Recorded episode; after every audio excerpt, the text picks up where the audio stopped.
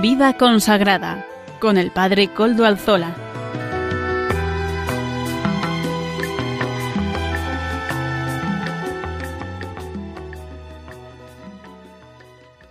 Buenas tardes, hermanos, amigos y oyentes. Hoy es jueves y son las cinco de la tarde, una hora menos en las, en las Islas Canarias. Es por tanto la hora de vida consagrada en Radio María. Les saluda con sumo gusto Padre Coldalzola, Trinitario, emitiendo, como es habitual en mí, desde Algorta, Vizcaya, desde la parroquia del Santísimo Redentor y como ya es conocido para los oyentes del programa, nos encomendamos al inicio de este mismo programa al Beato Domingo Iturrate, nuestro santo patrono y protector. Bueno, todavía es beato, pero bueno, es nuestro, es nuestro protector y patrono, ¿verdad? Además de ser también un religioso. Sus reliquias las custodiamos gozosos en esta iglesia parroquial del Redentor. Saludo también a quienes nos están ayudando en el control en Madrid. Gracias a su servicio podemos emitir en esta ocasión también. Ya saben además que se pueden poner en contacto con el programa por medio del correo electrónico del mismo. Les recuerdo cuál es vidaconsagrada@radiomaria.es. Ustedes pueden escribirme a ese email y yo mismo les contestaré. Recuerdo además, como siempre les digo, que nos pueden escuchar por medio de los podcasts de la web. Suben el nuestro y lo suben puntualmente. Nuestro colaborador Amaro Villanueva, con la ayuda inestimable de Radio María para esta tarea, pues suben el podcast del programa y así pues lo tienen ustedes a su disposición. Es una manera de poder escuchar la radio a otras horas distintas. Hermanos queridos, ya hemos acabado el tiempo de Navidad con el domingo del bautismo del Señor, que ha sido el que hemos celebrado este domingo pasado, y comenzamos el tiempo ordinario. Las normas universales del año litúrgico afirman que en el tiempo ordinario no se celebra algún aspecto peculiar del misterio de Cristo, sino más bien se recuerda el mismo misterio de Cristo en su plenitud. Por tanto, el tiempo ordinario no celebra acontecimientos relacionados con Cristo, sino a Cristo mismo que se hace presente cuando se reúnen los creyentes en su nombre, cumpliendo sus promesas. Cuando dos o más se reúnen en mi nombre, yo estoy en medio de ellos, dice, dice Jesucristo mismo en Mateo 18:20, y yo estoy con vosotros todos los días hasta el fin del mundo, ¿verdad? Mateo 28:20. La contemplación de las distintas etapas de la vida de Cristo, tal como se realiza en los otros tiempos del año litúrgico, tiene un profundo sentido pedagógico. La celebración de sus misterios ayuda a conocerle mejor a Cristo y a descubrir la insondable riqueza presente en cada uno de esos aspectos de la vida de Jesucristo. Pero no podemos olvidar la profunda relación entre todos que son la realización histórica del eterno proyecto salvador de Dios que alcanza su plenitud en la Pascua. Al evocar algunos acontecimientos de la historia de Cristo, tampoco podemos caer en el error de pensar que es un personaje del pasado. El tiempo ordinario es precisamente lo que subraya, que Cristo está vivo y se hace presente para ofrecer su salvación a cada hombre, en todo tiempo y en todo lugar, invitando a acogerle y a, seguirle en la vida concreta. Esta idea ya la encontramos en la primera oración del año litúrgico que dice así, anunciad a todos los pueblos y decidles, mirad, viene Dios nuestro Salvador. Esta oración es una clave de comprensión de todas las celebraciones de la Iglesia, independientemente de cuándo se lleven a cabo ya que no está escrita en el en tiempo pasado, Dios vino, ni en el futuro, Dios vendrá, sino que está dicha como en el presente. Dios viene. En la liturgia, Dios viene a nuestro encuentro en un presente continuo, así, continuamente, todos los días, y viene como Salvador para hacernos partícipes de la vida misma de Dios. Consciente de todo esto, la Iglesia al conmemorar los misterios de la redención, abre la riqueza de las virtudes y de los méritos de su Señor, de modo que se los hace presentes, en cierto modo, durante todo tiempo, a los fieles, para que los alcancen y se llenen de la gracia de la salvación. Así la Iglesia hace presente el misterio de Cristo en la liturgia por medio de la lectura de la Sagrada Escritura y la celebración de los sacramentos, especialmente de la Eucaristía dominical. Decía San Benito, fundador de la, del monacato occidental, pero también de alguna manera padre de toda la vida consagrada en Occidente, decía, no antepongáis nada a la oración, a la lección divina, a la, a la oración litúrgica, porque decía, porque no hay que anteponer nada a Cristo. Y esto es lo que la Iglesia lo hace en el tiempo ordinario de una manera constante, constante, de una manera pues habitual, ¿verdad? Además, este 15 de enero de 2023 vamos a celebrar la Jornada de la Infancia Misionera con el lema Uno para todos y todos para Él, para Cristo. Mm, bien traído, ¿verdad? Al hilo de las reflexiones que hemos hecho nosotros sobre el tiempo ordinario. Uno para todos. En un mundo, dicen los organizadores, en un mundo dividido, los cristianos mantenemos la unidad en nuestra diversidad. Nos ayudamos, nos perdonamos y mostramos a la gente que otro mundo es posible. La unidad siempre impacta, maravilla y cuestiona a quien se encuentra con ella. Por eso la sintonía de la fe compartida y vivida con un mismo corazón y una sola alma puede resquebrajar las murallas de la, indiferencia y de la apatía que nuestro mundo ha levantado para Dios. Y es así, Dios se ha apartado, lo hemos apartado de nuestro mundo. Y esta, esta unidad puede ser el momento, el modo para poder llegar a Él también. Y todos para Él es la segunda parte del lema. La unidad en la Iglesia no es opcional. Sin ella la evangelización no puede dar fruto. Que todos sean uno para que el mundo crea. Pedía Jesús al Padre. Amamos la Iglesia porque es comunidad y es comunión, es ser todos uno en Jesucristo, permaneciendo en su amor. Y Él nos envía a compartir su amor con los demás y a compartir la alegría de Dios con los otros, siendo misioneros en nuestra vida. Pues esto es lo importante y vamos a celebrar esta jornada de la infancia misionera este 15 de enero de 2023. Vivámoslo con obras misionales pontificias. Hermoso, hermosa celebración y hermosa conmemoración también para acordarnos de todos esos misioneros, pero especialmente para recordarnos que la misión empieza desde los más pequeños, ¿verdad? Así que bendito sea el Señor. En otro orden de cosas, me quiero hacer eco también de ayer. El Papa Francisco, en la audiencia general de los miércoles, mm, tuvo una intervención también, eh, tras, eh, además, eh, inició nuevo ciclo, pues tras el ciclo de catequesis sobre el discernimiento, el Papa anunció ayer el inicio de otra serie dedicada a la pasión por evangelizar, al hilo de esta jornada de la infancia misionera. Dijo que es un elemento estructural de la Iglesia y cuando no está presente, la Iglesia se atrofia. También dijo que es un error esperar a ser perfectos para anunciar el Evangelio y que, sobre todo, lo que ayuda a la Iglesia a crecer es el amor mucho más que cualquier complicada operación de marketing. Como de hecho nos enseñó, decía el, Papa Francisco, aludiendo a su predecesor, al Papa Benedicto de feliz memoria, eh, nos enseñó el Papa Benedicto, la Iglesia no hace proselitismo, ella se desarrolla más bien por la atracción. Recordaba el Papa, ¿eh? no olvidéis esto, nos recordaba también con insistencia. Esta frase de, que citó el Papa Francisco del Papa Benedicto la pronunció Benedicto XVI en la misa de inauguración de la quinta conferencia general del Episcopado Latinoamericano y del Caribe en 2007. Francisco además dedicó a esta frase la siguiente reflexión, que es interesante.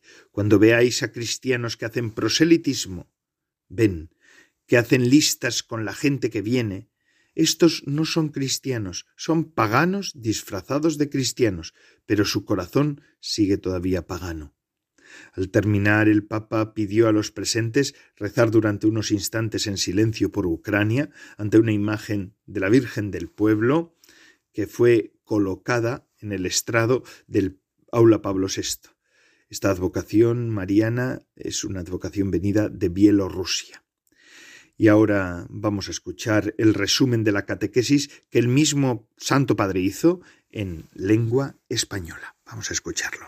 Queridos hermanos y hermanas, en esta catequesis comenzamos un nuevo argumento, la pasión por la evangelización, o dicho de otro modo, lo que se llama el celo apostólico. Una dimensión esencial de la Iglesia es ser misionera salir a irradiar a todos la luz del mensaje evangélico. Cuando esta dimensión se pierde, la comunidad se enferma, se cierra en sí misma y se atrofia. Son los cristianos atrofiados. Hoy reflexionamos sobre la conversión de Mateo, en particular sobre tres elementos que podemos distinguir en este relato de Evangelio que escuchamos. Todo comenzó cuando Jesús vio a un hombre, vio a un hombre, Mateo, no lo juzgó por lo que hacía, era un publicano, sino por su realidad íntima, con sus virtudes y sus defectos. Al llamarlo, Mateo se levantó, dejó su puesto de autoridad, dejó sus seguridades y se puso a disposición de Jesús en una actitud de servicio a los demás. Después de su conversión, Mateo no se fue a un lugar lejano e idílico, sino que regresó a su casa. Al volver ya no era el mismo. El encuentro con Jesús lo había cambiado, convirtiéndolo en un auténtico testigo de la alegría del Evangelio.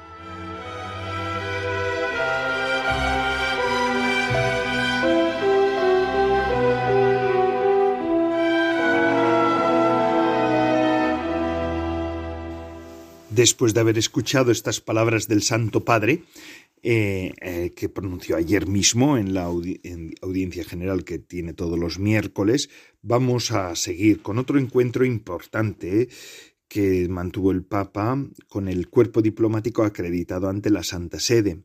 Cada enero, el Santo Padre se reúne con los embajadores ante la Santa Sede y pronuncia lo que suele convertirse en el discurso más político, de actualidad política que el pontífice suele hacer durante todo el año. En su mensaje recorre todos los problemas políticos y sociales que hay en el mundo, desde las guerras hasta las discriminaciones. Y como no podía ser menos, pues comenzó con la, por la guerra de Ucrania y manifestó su preocupación por el peligro de un ataque nuclear. No puedo hacer más que insistir en esta sede que poseer armas atómicas es inmoral, decía el Papa con valentía ante todos los embajadores del mundo. Luego lamentó también que el gobierno afgano prohíba a las mujeres el acceso a la universidad. Es inaceptable que parte de la población sea excluida de la educación, como está sucediendo a las mujeres afganas en este momento. No eludió tampoco la crisis de Irán y de hecho pidió abolir la pena de muerte. Decía el Papa, el derecho a la vida está amenazado también donde se continúa la práctica se continúa a practicar la pena de muerte, como está sucediendo en estos días en Irán, tras las manifestaciones recientes que piden mayor respeto por la dignidad de la mujer, la pena de muerte no, se no puede ser utilizada para hacer una presunta justicia de Estado, porque ésta no constituye un disuasivo, ni tampoco ofrece justificación a las víctimas, sino que alimenta sólo la sed de venganza, palabras fuertes del Santo Padre, ¿verdad? Y valientes ante los embajadores de todo el mundo allí congregados. El Papa, como hace cada año, critica también la cultura del descarte. Concretamente suele denunciar abiertamente la eutanasia y el aborto. El Papa con valentía dijo La paz exige ante todo que se defienda la vida, un bien que hoy está en peligro, no sólo por las guerras, el hambre y las enfermedades, sino que demasiado a menudo desde el seno materno, afirmando, afirmando un presunto derecho al aborto. Ante los embajadores acreditados ante la Santa Sede, el Papa también denunció sin tapujos la falta de libertad religiosa que hay en el mundo. Decía el Papa, no puedo eludir, como algunas estadísticas señalan, el hecho de que un cristiano de cada siete es perseguido. Esto es duro. Y lo dijo allí el Papa ante los embajadores. Uno de cada siete cristianos es perseguido. Y no sólo habló de la persecución religiosa, también denunció la discriminación que viven tantos creyentes en otros contextos más pacíficos. Decía el Papa, la libertad religiosa también está en peligro en aquellos lugares donde los creyentes ven reducida la posibilidad de expresar sus propias convicciones en el ámbito de la vida social, en nombre de un malentendido concepto de inclusión. El Papa criticó también los abusos de poder de quienes se aprovechan de la necesidad de los países más necesitados, valga la redundancia, y les ofrecen ayuda a cambio de imponer ciertos programas ideológicos. Decía el Papa con valentía, corremos el riesgo de seguir una corriente que asume cada vez más el rostro de un totalitarismo ideológico, que promueve la intolerancia contra quienes no abracen esas posiciones de progreso, las cuales en realidad parecen llevar a un retroceso de la humanidad con violación de la libertad de pensamiento y de conciencia. Al mismo tiempo, no se olvidó de pedir el fin de las hostilidades en Siria, entre Israel y Palestina, y en otros lugares del mundo azotados por la guerra. Su discurso estuvo lleno de alusiones a la Pacem in Terris de su predecesor San Juan XXIII, quien también tuvo que afrontar la amenaza de una guerra nuclear. Así pues, el Papa, con valentía ante el cuerpo diplomático, acreditado ante la Santa Sede, pronunció un discurso que también se recordará durante todo el año y en el futuro, estoy convencido, porque verdaderamente fue un discurso muy encendido a favor de la verdad, de la paz, de la justicia. Mm, agradecemos al Santo Padre, ¿verdad? Que, tenga estas intervenciones. Verdaderamente yo desde aquí quiero dar gracias a Dios por la figura, por la persona del Santo Padre, el Papa Francisco y de su ministerio en este momento que no es fácil de la historia. Yo no sé si ha habido algún momento fácil en la historia de la humanidad, pero hay algunos momentos más convulsos y uno de ellos es este que le ha tocado al Papa Francisco para pastorear su, la Iglesia de Jesucristo. Y ahora sí, escuchamos la editorial de nuestros obispos en el programa de la vida de vida consagrada de hoy. Hoy en concreto recibimos las palabras de don Manuel Herrero, obispo de Palencia, agustino, consagrado también, que nos ofrece estas reflexiones al inicio del tiempo litúrgico mm, ordinario y también al inicio del año. Adelante, don Manuel. Buenas tardes, oyentes de Radio María y en particular miembros de la vida consagrada. Hoy soy Manuel Herrero, obispo de Palencia, y me toca hablaros un poco al hilo de las catequesis del Papa Francisco, invitándoos a caminar en sinodalidad. ¿Pero cómo? Pues eh, lo peculiar de esta mi aportación sería, y subrayado sería, en lo ordinario, haciendo lo extraordinario. Yo pienso que si la vida consagrada y toda la vida del cristiano tiene que ser una búsqueda del Señor, es porque Él viene. Y hemos pasado las fiestas de Navidad y de Epifanía en la que hemos celebrado cómo el Señor ha venido. Primero nos hemos preparado en Adviento, pero después en Navidad hemos visto cómo ha venido en Jesús, nacido en Belén de María Virgen, en el entorno de una familia. Pero también hemos venido hemos visto que ha venido como estrella, como luz. Eh, eh, eh, este domingo próximo veremos cómo ha venido como Cordero de Dios que quita el pecado del mundo. Pero también hemos venido y hemos visto y experimentado cómo viene a nosotros. A veces pensamos que va a venir en lo extraordinario, pero ¿qué dice un prefacio y la fe de la Iglesia? Puede venir en lo extraordinario, no lo excluimos por descontado. Pero hay un prefacio, el tercer prefacio de Adviento, que es muy significativo. Habla de la venida última del Señor y dice así, el Señor eh, que se nos mostrará entonces al final lleno de gloria, viene ahora a nuestro encuentro en cada hombre y en cada acontecimiento para que lo recibamos con fe y por el amor demos eh, testimonio de la espera dichosa de su reino. Es muy importante esta confesión de cómo viene el Señor. El Papa Francisco en, una, el Ángelus del día 27 de noviembre decía, ¿cómo viene el Señor? Y decía él, muchas veces hemos oído decir que el Señor está presente en nuestro camino, que nos acompaña y nos habla, pero tal vez distraídos como estamos por tantas cosas, esta verdad nos queda solo en teoría. Sí, sabemos que el Señor viene, pero vivimos, no vivimos esta verdad o nos imaginamos que el Señor viene de una manera llamativa, tal vez a través de algún signo prodigioso. ¿Y qué hicieron en los días de Noé? Porque el Señor dice, como en los días de Noé, simplemente las cosas normales y corrientes de la vida como siempre comían, bebían, tomaban mujeres, tomaban maridos. Tengamos esto en cuenta. Dios se esconde en nuestras vidas, siempre está ahí. Se esconde en las situaciones más comunes y corrientes de nuestra vida. No vienen eventos extraordinarios, sino las cosas cotidianas. El Señor viene en las cosas de cada día, porque está ahí, se manifiesta en lo cotidiano. Él está ahí, en nuestro trabajo diario, en nuestro encuentro fortuito, en el rostro de una persona necesitada. Incluso cuando afrontamos los días que parecen grises y monótonos, justo está ahí el Señor llamándonos, hablándonos e inspirando nuestras acciones. Yo creo que tenemos que verlo así y de una manera especial en cada comunidad.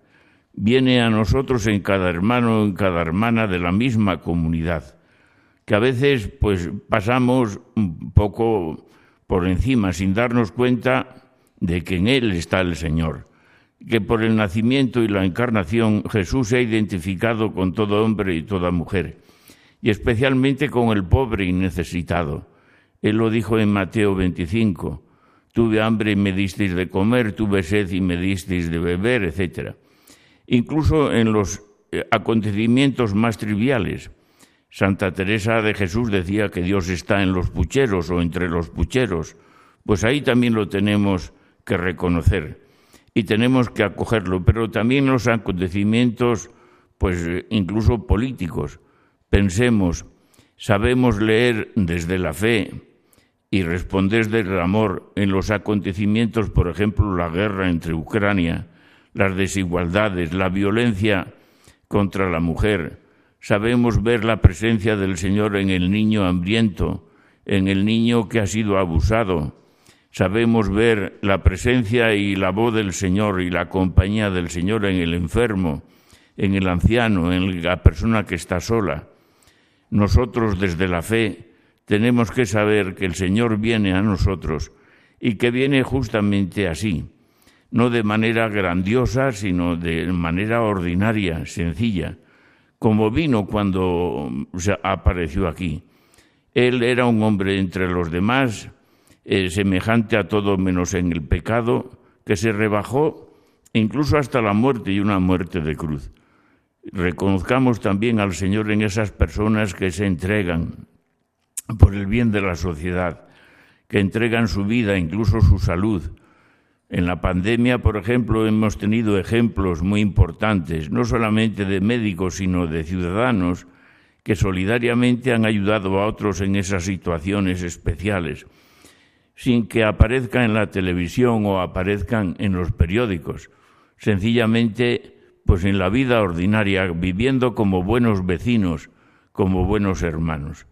Pues que nosotros, no solo en la vida consagrada, sino en la vida diaria también, sepamos ver y descubrir al Señor que viene y viene a llenarnos de alegría en las cosas ordinarias y de manera especial en las más humildes y sencillas. Gracias, don Manuel, por sus palabras.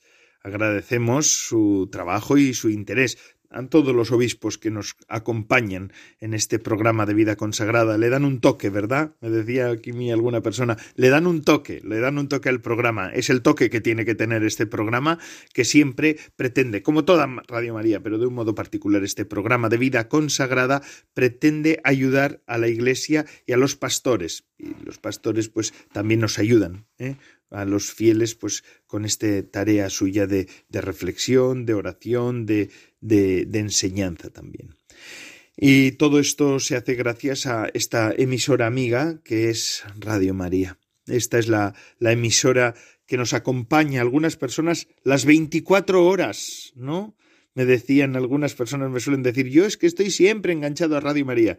Otras personas me dicen, no, por la mañana, por la tarde. Dices que yo ya en la tele no veo tantas cosas, no puedo, no me da, no, no consigo tener cosas interesantes. En Radio María me ofrece lo que a mí me interesa. Pues bendito sea el Señor. Así que vamos a mm, escuchar ahora como una invitación que desde Radio María nos hacen para poder ayudar a esta misión evangelizadora que la Virgen ha puesto en manos de la Iglesia en España, pero que necesita de la ayuda de todos, necesita de la cooperación de todos. Eh, vamos a escucharlo. En todo corazón cristiano deben resonar las palabras del buen pastor que nos dice, tengo otras ovejas que no son de este redil. A esas también tengo que traerlas y oirán mi voz y serán un solo rebaño con un solo pastor. Y es que Jesús no quiere que ningún hombre o mujer, niño, joven o anciano, desconozca o viva lejos de su amor, y para este fin nos pide que le ayudemos. Es lo que hizo la Virgen en su visitación a Isabel, llevándole la buena noticia de que el Salvador ya estaba entre los hombres, y lo que queremos hacer en Radio María, ofreciendo nuestras ondas al servicio de la nueva evangelización.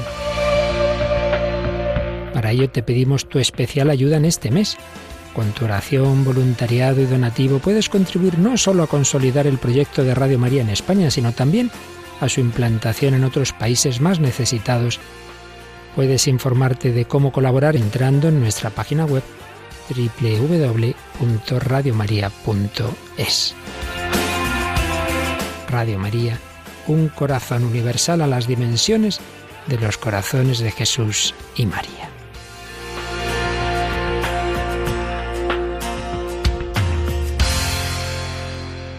Gracias Radio María. Gracias Radio María. Y ya sabemos que todos podemos ser Radio María, que debemos ser Radio María, que estamos llamados a ser Radio María, parte de la radio de la Virgen. Bendito sea el Señor.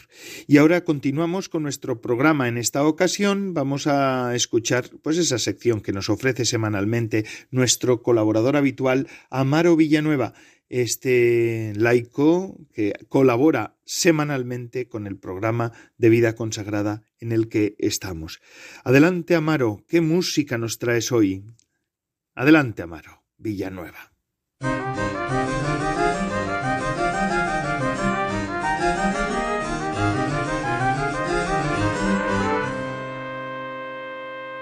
Buenas tardes, bienvenidos a la sección de música para evangelizar Hoy escuchamos la canción de Ricardo Montaner, La Gloria de Dios. Le acompaña su hija Eva Luna Montaner. La escuchamos.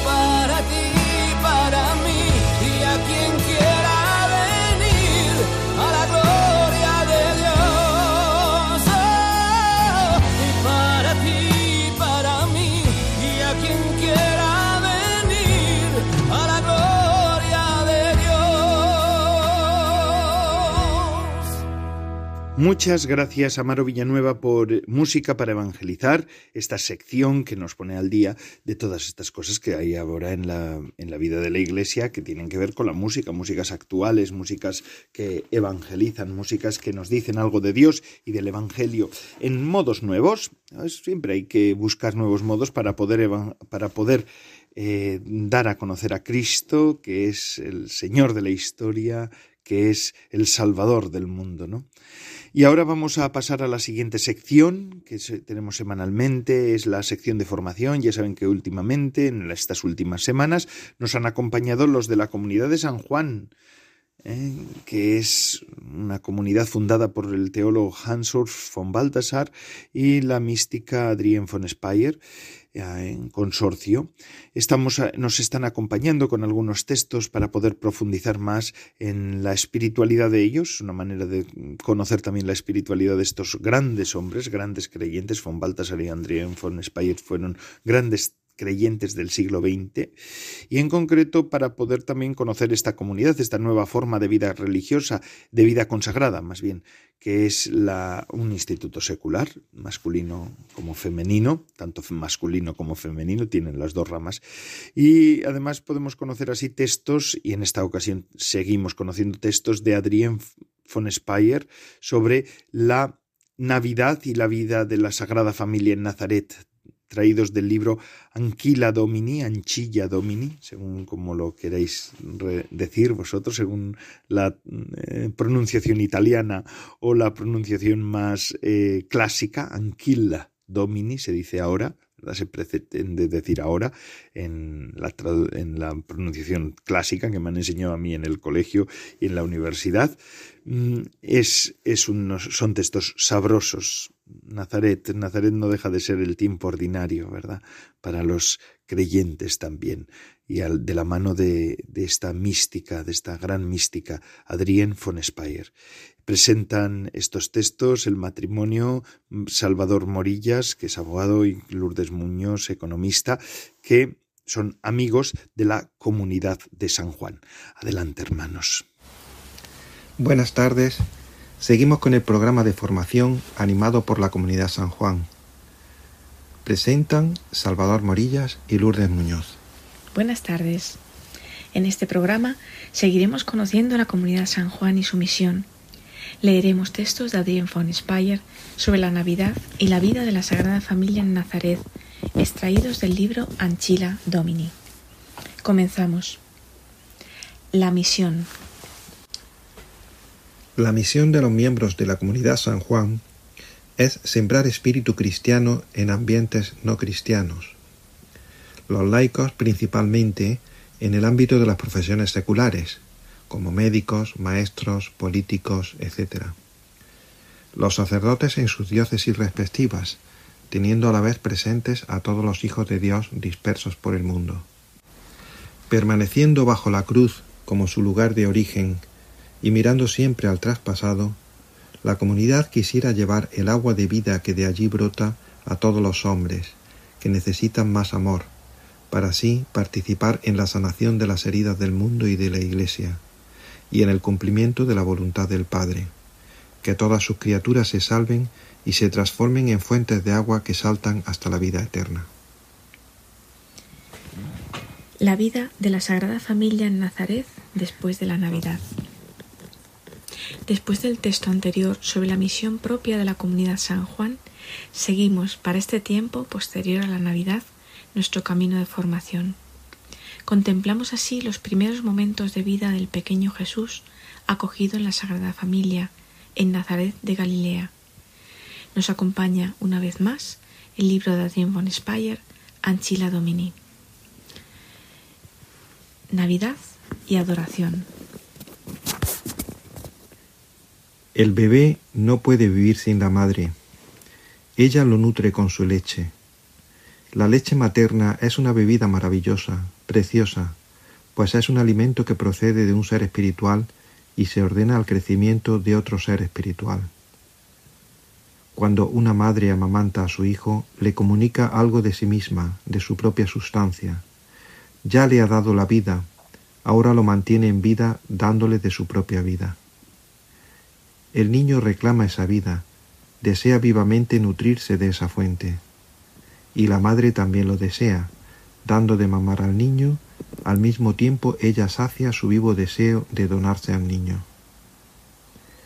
Entre María y su hijo, esa mutua donación es vivida en la más profunda discreción.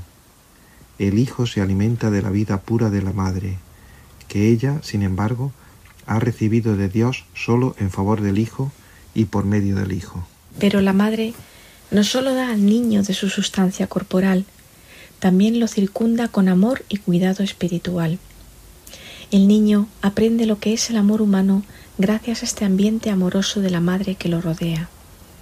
La madre le muestra cómo un hombre se comporta con sus semejantes, con su propio ejemplo le muestra lo que es el amor al prójimo en la vida diaria. Cuando más tarde el Hijo instituye ese mandamiento del amor recíproco, ya lo ha aprendido y vivido siendo niño en su relación con la madre. Pero ella le regala este amor en el espíritu del Hijo mismo, que ella ha recibido de él. Todo lo que ella le comunica ya es de él desde el principio, por eso todo lo que ella le enseña también es perfecto. Así ella siempre puede mostrarle con su propio ejemplo cómo ha de comportarse. Ella está frente a su hijo como una regla vivida ejemplar, que él quiere y debe seguir, pues se la ha dado a sí mismo como Dios para poder obedecer a ella siempre como hombre. Él quiere ser un niño humano verdadero, que vive todas las leyes de la infancia y del lento crecimiento, y una de esas leyes se llama autoridad y obediencia. Siendo Dios y hombre, ya como niño dispone de un saber perfecto, pero ahora no quiere utilizar ese saber. Más bien, quiere hacer experiencia del ser hombre tal y como la realidad humana se ha convertido fuera del paraíso. Lo que él ya sabe, también quiere aprenderlo.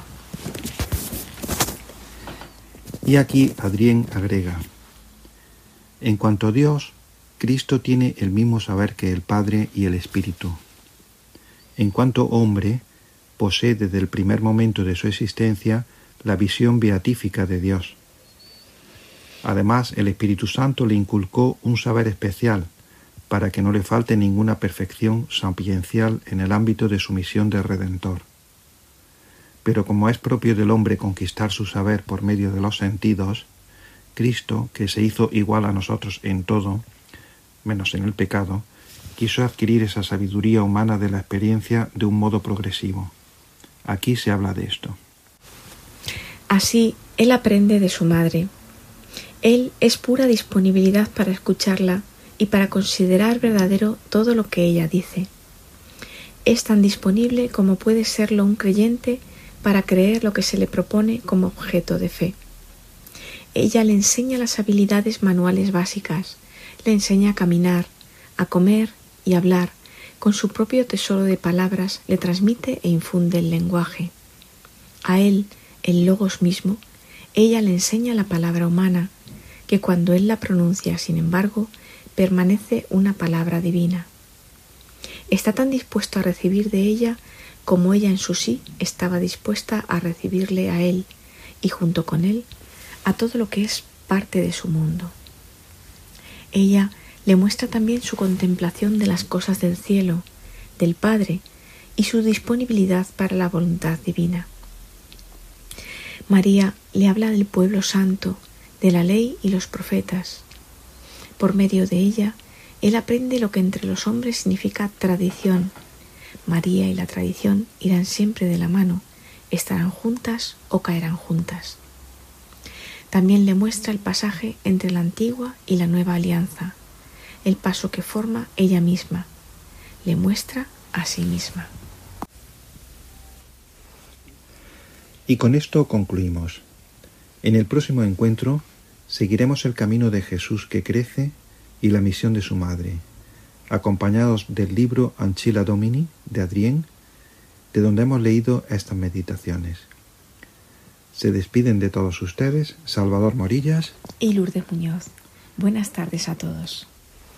Gracias, Salvador Morillas y Lourdes Muñoz, por esta colaboración que hacen en, para nuestro programa eh, de la mano de la Comunidad de San Juan, fundada por Hans Urs von Balthasar, Adrien von Speyer, eh, sobre estos textos de el libro Anquila Domini de Adrien von Speyer. Muchísimas gracias a los dos por la colaboración que hacen puntualmente y semanalmente. Gracias de verdad.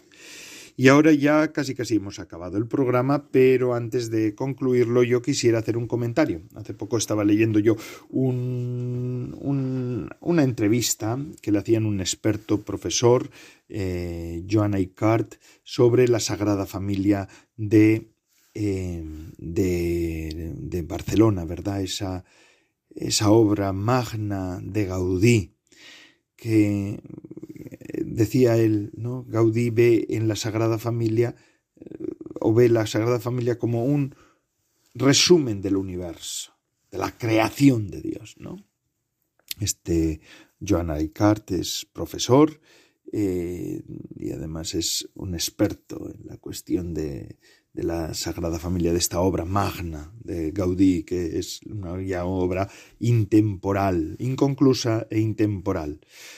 Es verdad que la Sagrada Familia no la empezó Gaudí, la primera piedra de la Sagrada Familia se puso en el año 1881 y bueno, pues en aquel momento la Iglesia todavía tenía una cierta fuerza social en, en Cataluña y en España, pero estábamos en plena, pero era la, la plena revolución industrial.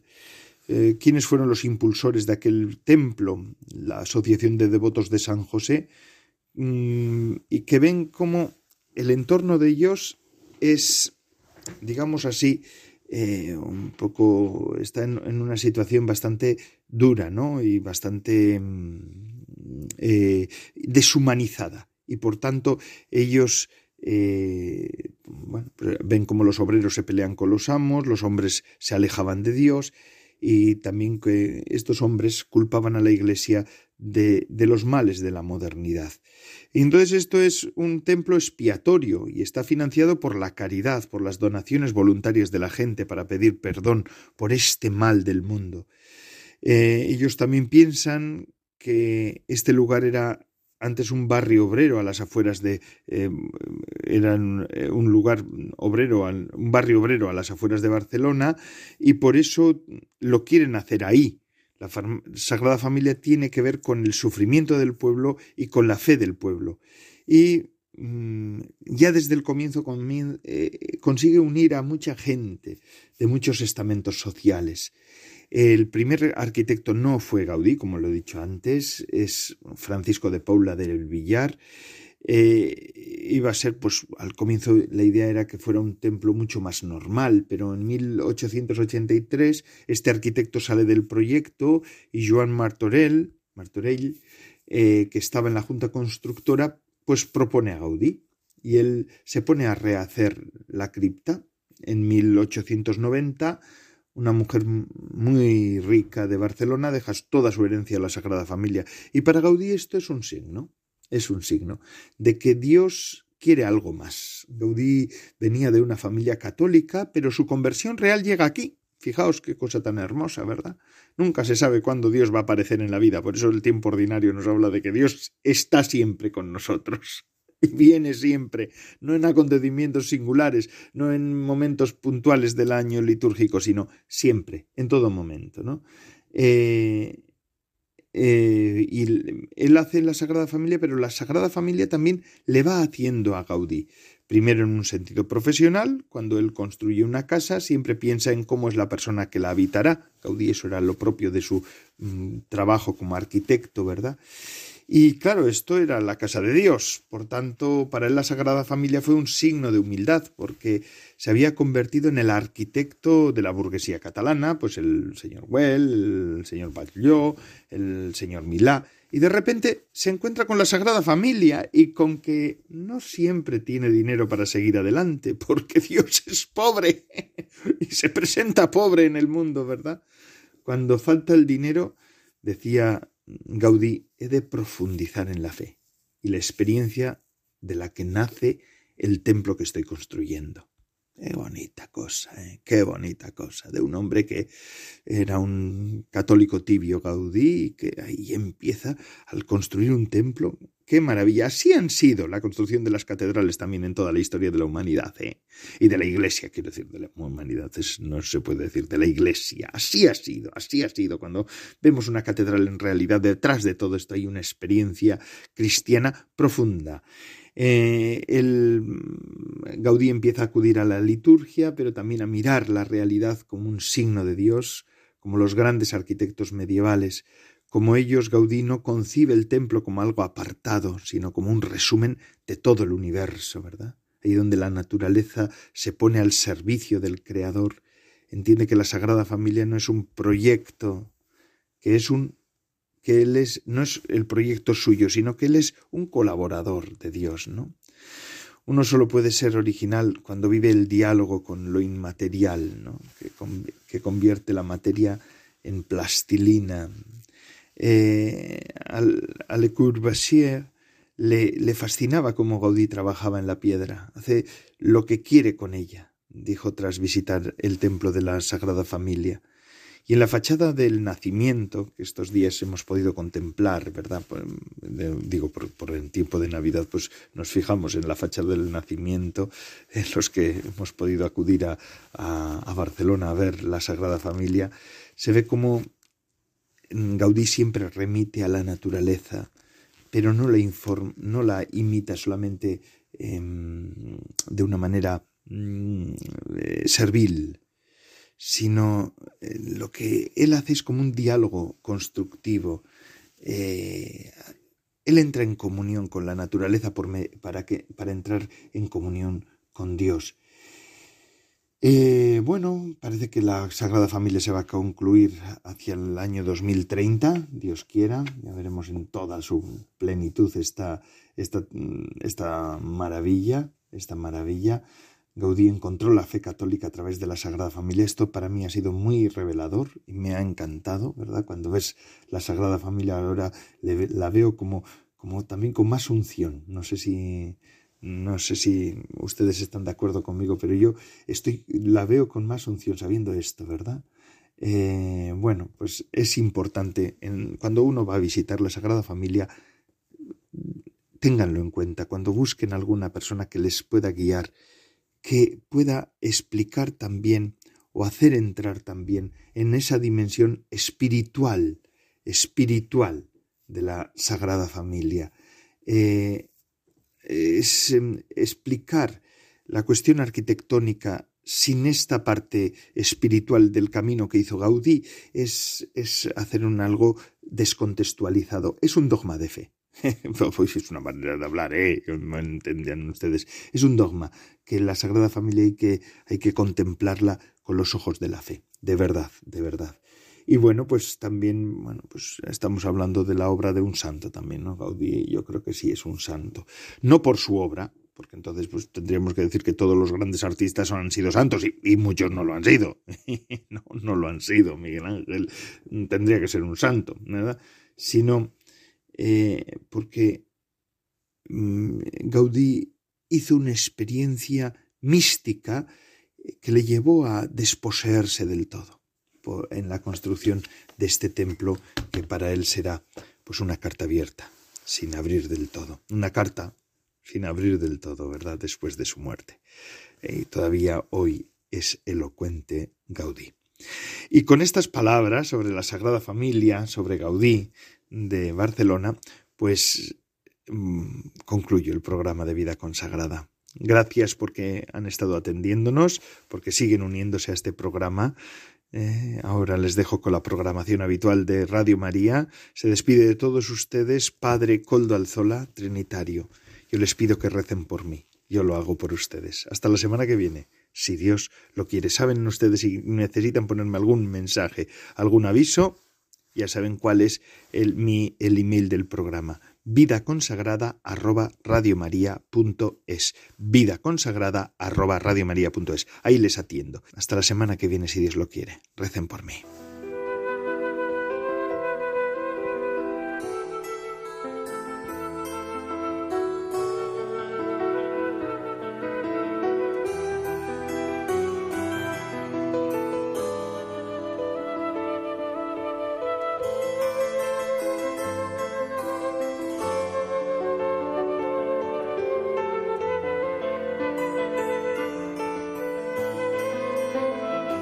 Consagrada con el Padre Coldo Alzola.